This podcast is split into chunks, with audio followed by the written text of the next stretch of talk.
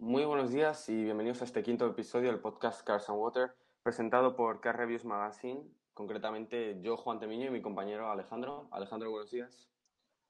Buenos días, bienvenidos a otro episodio más de Cars and Water y hoy os traemos bastantes cosas. Para empezar, os traemos eh, temas muy interesantes en cuanto a actualidad del motor y algunas actualizaciones sobre el progreso del proyecto de Car Reviews Magazine.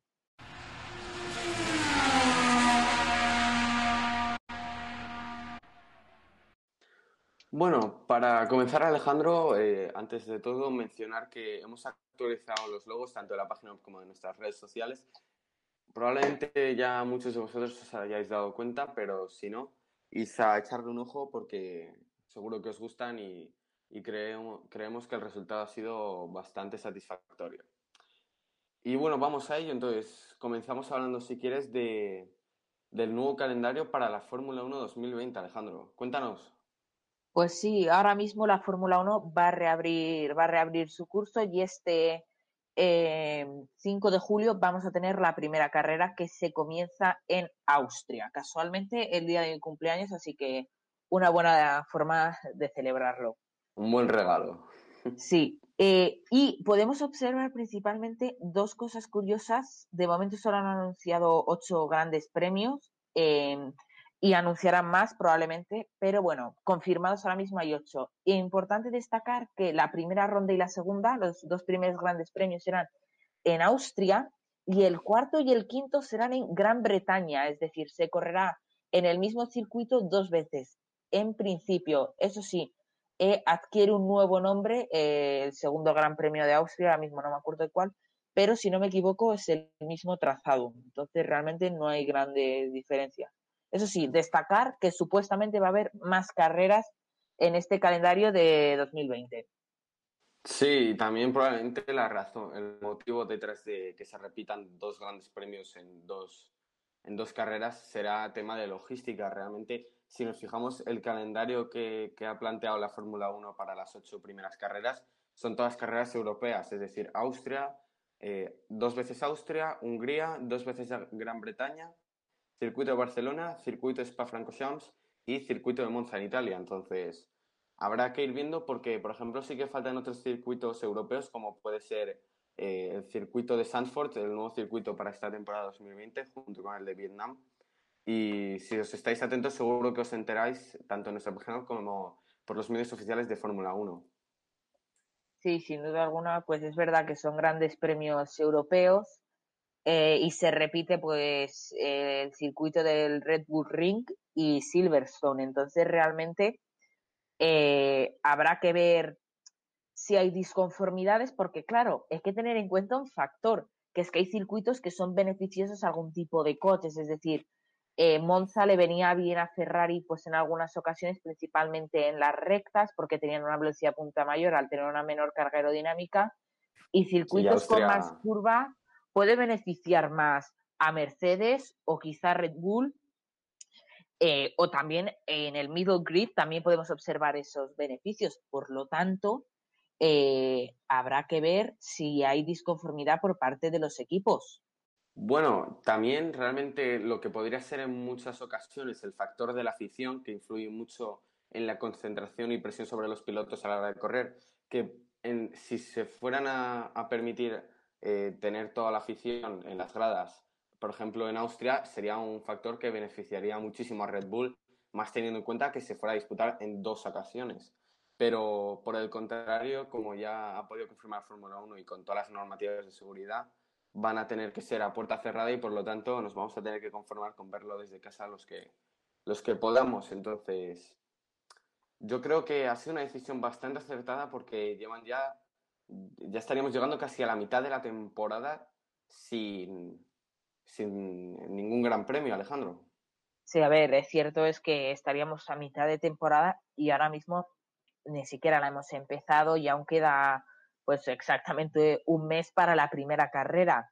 Sí que, bueno, un mes y un día. Eh, también estamos pudiendo ver que creo que Mercedes va a hacer algún test privado en Silverstone y quizá más marcas pues hagan, hagan test siempre que se lo permitan las normativas. Y bueno, de verdad yo tengo ganas de ver cómo se presenta.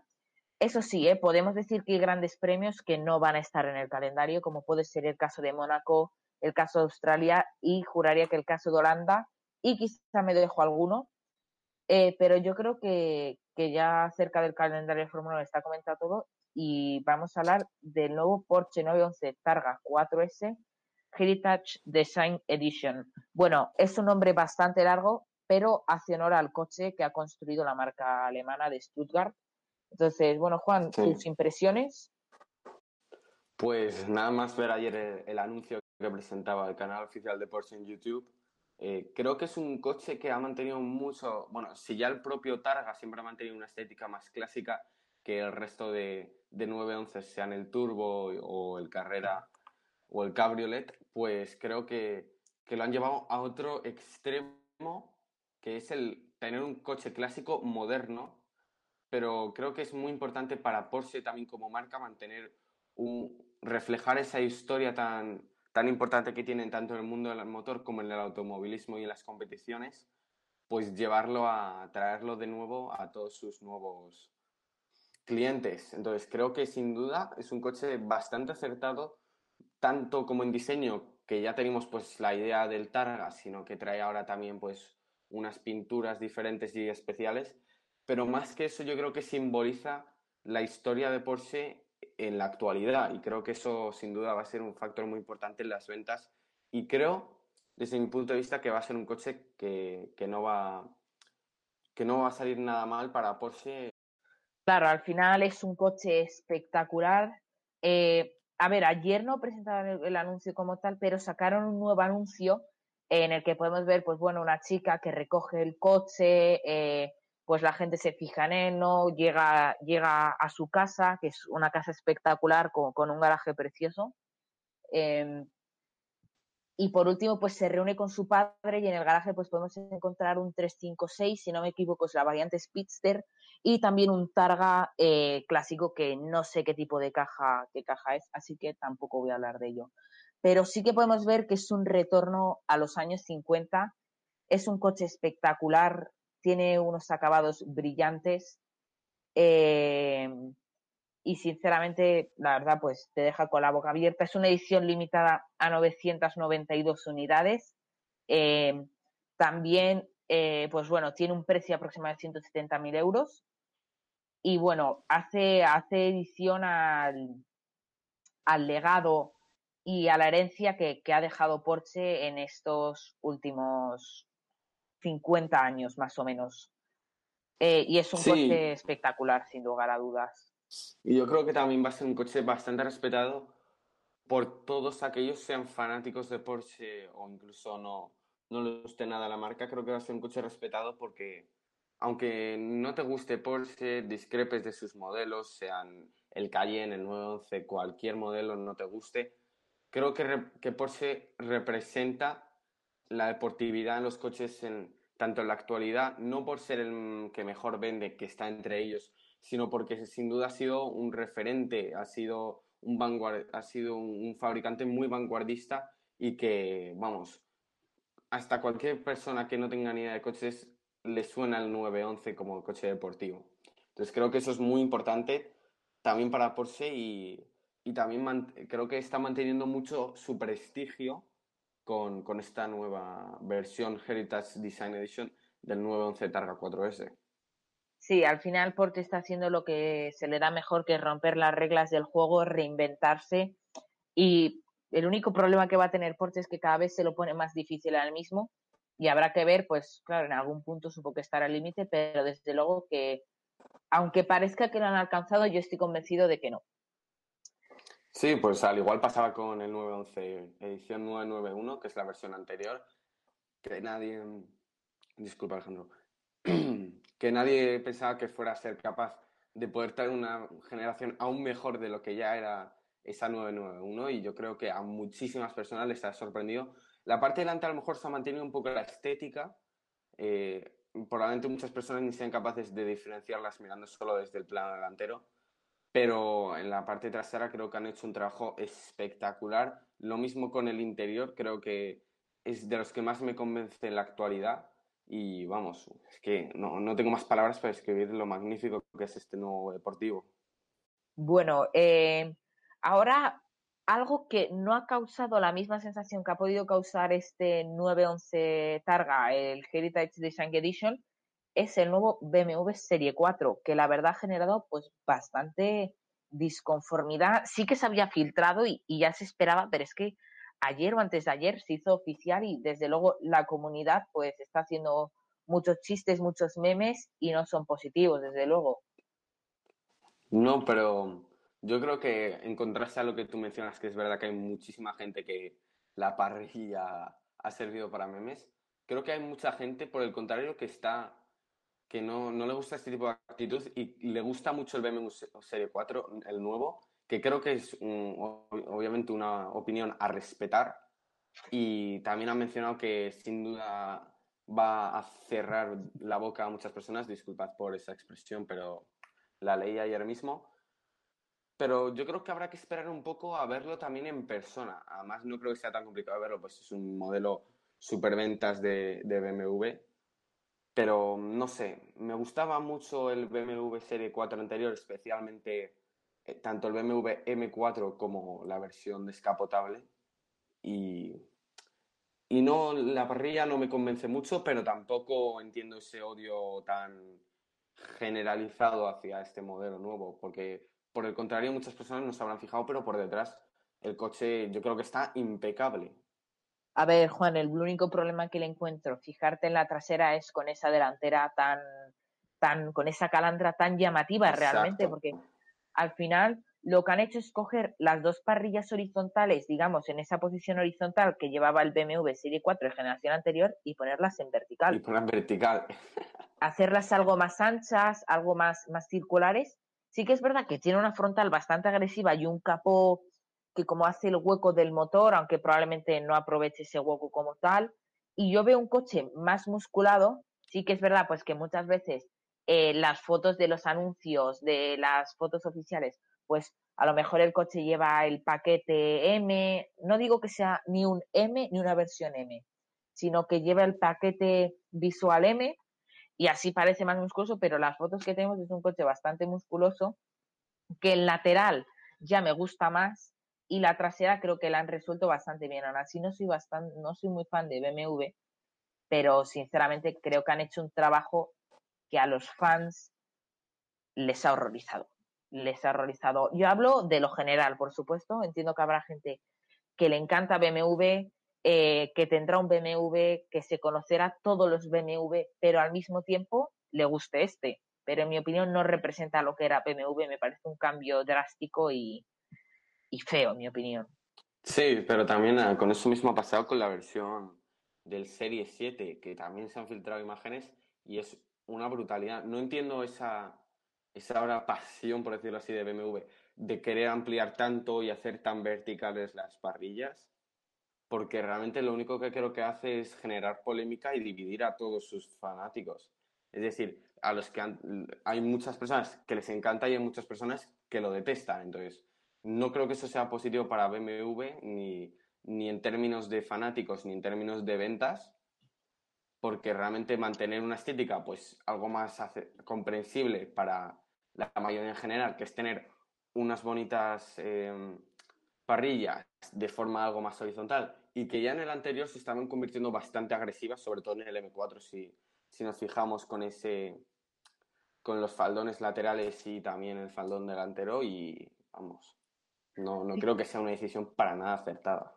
Fíjate, Juan, ¿eh? porque mira, a mí la parrilla, la calandra del X7 es grande, pero como es un coche tan, tan amplio, me resulta que queda atractiva, que queda bien, y lo dice no alguien que no es fanático de BMW.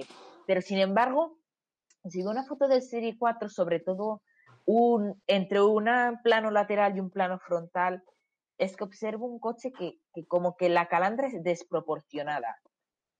Pero pero bueno, a ver, al final es cuestión de gustos y esto no deja de ser nuestra opinión, por supuesto. Pero yo creo que BMW pues no está contentando a, sus fanáticos. Aunque, bueno, pues quizá también tenemos una visión un poco equivocada, pero no creo que ese sea el caso principalmente. Mm, vale, em, ¿te parece pasar al siguiente tema, Juan? Completamente de acuerdo. Eh, vale, bueno, ahora vamos a hablar eh, de una cosa que vamos a grabar este fin de semana, el fin de semana de, del 6 al 7 de julio, 6 eh, sábado, 7 domingo. Sí. que, bueno, pues vamos a grabar nuestra primera review de un Audi A6, pero le dejo a Juan que, que entre en detalle.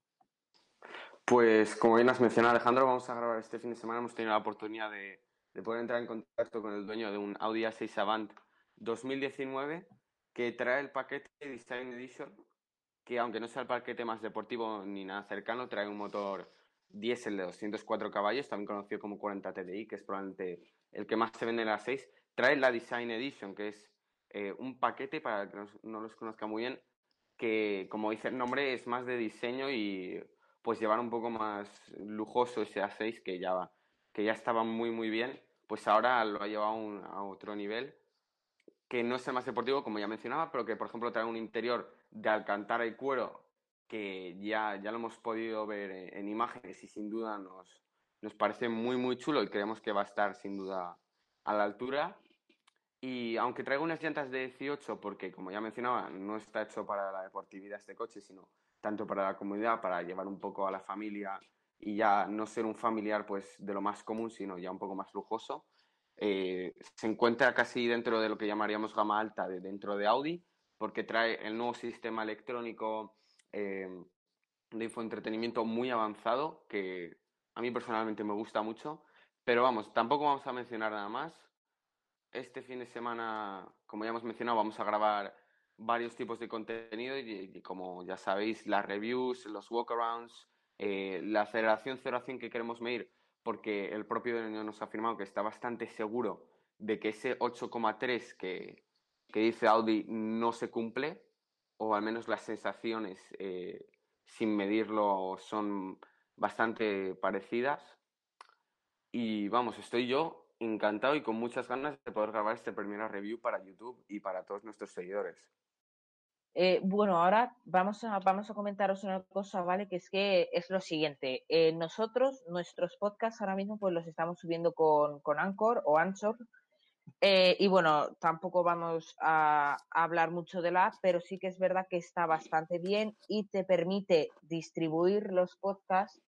Vale, entonces, os, como os comentaba, pues podemos subir los podcasts desde Anchor. Bueno, es como lo hacemos nosotros. Entonces, esto nos da una serie de ventajas es que principalmente distribuye los podcasts él solo. Entonces, os queríamos comentar en qué plataformas los tenéis disponibles, porque si lo estáis consumiendo desde YouTube, pues quizá preferís eh, utilizarlo en otro momento que ya no tenéis que cargar vídeo, podéis apagar el móvil y consume mucho menos consumo, por no contar que en muchas plataformas, eh, si tenéis el servicio premium, lo podéis descargar. Entonces las voy a ir nombrando, ¿vale? La primera todas es Anchor o Anchor, eh, la segunda es Breaker, la tercera es Google Podcast, la cuarta es Pocket Cast, eh, la quinta es Radio Public, la sexta es Spotify, la octava es Apple Podcast y la novena es YouTube. Eh, aún así puede que los próximos días también estén en alguna otra plataforma, pero no os preocupéis que si este es el caso en el próximo podcast hacemos un breve inciso y os lo comentamos, ¿vale? Y como eh, siempre también en nuestra página web, Alejandro. Sí, sí, también lo tenéis en la página web que lo reproducimos desde YouTube. Eh, entonces, por lo tanto, podéis consumirlo. La mayoría de personas, si estáis escuchando este podcast, pues o lo haréis desde YouTube o desde donde lo hagáis, pero si queréis cambiar de plataforma, que sepáis que los tenemos disponibles en las que hemos nombrado con anterioridad. Entonces, eh, por último, vamos a hablar del estado de Floranaut Car Club, que era esa iniciativa que, de comunidad que os comentábamos, eh, y que, bueno, Juan nos va a hablar de los avances que está tenido de momento. Pues sí, Alejandro, ya como decíamos en el anterior podcast, eh, bueno, no, hace dos podcasts, porque en el último tuvimos a, José, que si no habéis escuchado ese podcast, hizo ahora mismo a escucharlo. Y y lo que quería mencionar es que básicamente hemos conseguido avanzar en cuanto se refiere a todos los términos de que requiere para crear dentro de la página web.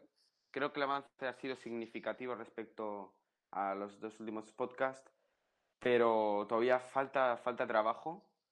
y si queréis os menciono un poco por encima eh, unos cuantos aspectos que va a tener. Entonces, tenemos por los spots, los que llamamos spots, eh, que este sería un apartado todavía a realizar y que consiste en que todos vosotros podéis, siguiendo una serie de requisitos eh, y tras haber iniciado sesión, podéis básicamente pues subir lo que sería los vuestros spots, no sé si lo conocéis, pero vamos, a unos cuantos sí, car spotting, que es básicamente tomar imágenes de coches, ya sea en eventos o por la calle, eh, con el único motivo de poder compartirlos y disfrutar de unas imágenes de calidad. Por otra parte, tenemos la categoría de noticias, que son las noticias que ya publicamos para mantenernos aún más informados. Tenemos una sección que va a ser de foro, pero vamos, un foro donde siempre se mantenga el respeto y para hablar, por ejemplo, si sois car spotter y queréis entrar en contacto con el dueño de un coche, pues podéis, siempre que sea para hacer un shoot y todo respetable, o por el contrario, si tenéis un coche deportivo o cualquier coche que os guste y queréis que un car spotter pues le saque unas cuantas fotos bastante chulas, pues no dudéis en entrar en contacto con uno de ellos a través de nuestro foro. También para hablar de coches y, y bueno, después tenemos el apartado de vuestros coches, que es básicamente que vosotros nos dais unos bueno, os inscribís con una serie de informaciones que ya, ya veréis que están disponibles y, y ahí pues podréis eh, introducir lo que es vuestro coche, una imagen de vuestro coche, una serie de requisitos en información se refiere, se refiere eh, pues el modelo, eh, la potencia, la velocidad máxima, la aceleración, aceleración, si la conocéis y la queréis compartir, si no la conocéis, nos decís el modelo específico y nos encargamos de, de encontrarlo nosotros y si tienen modificaciones, pues no dudéis en comentarlas. Y bueno, después ya pues todo el apartado de que si os queréis unir y el contacto y las normas de la comunidad que pronto serán publicadas. Y también quisiera mencionar que, que aunque os pueda parecer algo parecido esta, esta comunidad que estamos haciendo, eh, por ejemplo con lo de vuestros coches, que a lo mejor os puede sonar de Roadster App, no es para nada un sitio para, con la misma finalidad, es solo para lo de vuestros coches, para compartir información. Es decir, que en base al coche que vosotros tenéis podéis compartir la información de la velocidad máxima, em, la aceleración y todo eso, que así también creamos una base de datos muy interesante y que cuando la veréis el diseño y todo eso os gustará sin duda. Y nada, tampoco hace falta compartir ningún dato que, que no queráis. Pero vamos, que si tenéis cualquier duda nos podéis contactar a través de la página web car-reviewsmagazine.com, redes sociales en Instagram, eh, a través de YouTube mismo tenéis también nuestro email de contacto. Y vamos, yo creo que eso es todo, Alejandro, por este podcast. Sí, lo único que añadir es que a la hora de subir vuestros coches os dejaremos una plantilla completar eh, en muchos formatos, ¿vale? Para quien tenga Apple, pues lo puede hacer con Pages, quien prefiere usar Word to say Word, documentos de Google, etcétera. Y bueno, esperamos poderlo tener pronto. Ahora mismo vamos a tener mucha más disponibilidad para trabajar y con un poco de suerte en una o dos semanas está disponible. Y mencionar también que la actividad de la web pues se va a reanudar mucho más. Y bueno, una cosa que se me olvidaba es que eh, durante un periodo bastante largo, de unos cuantos meses, vamos a cambiar la frecuencia de los podcasts, la mayoría de semanas, de uno por semana a dos por semana, ¿vale? Entonces, de esa forma, justo, tendréis más contenido, salen a las 9 de la mañana, pero entiendo que la, pues, lo escucharéis cuando queráis, los que lo escuchéis. Y pues ya tenéis disponible el podcast en todas las plataformas, sabéis cuándo lo lanzamos y espero que estéis entusiasmados tanto como nosotros por el apartado de Flaronaut Car Club. Pues bueno, Alejandro, ha sido un placer, como siempre, hablar contigo en este en este podcast y nos vemos en el siguiente a ver si os podemos traer otro invitado más para el siguiente podcast, ¿verdad Alejandro? Con muchas ganas. Sí. Un placer y hasta el próximo. Muchas saludos. Hasta el próximo.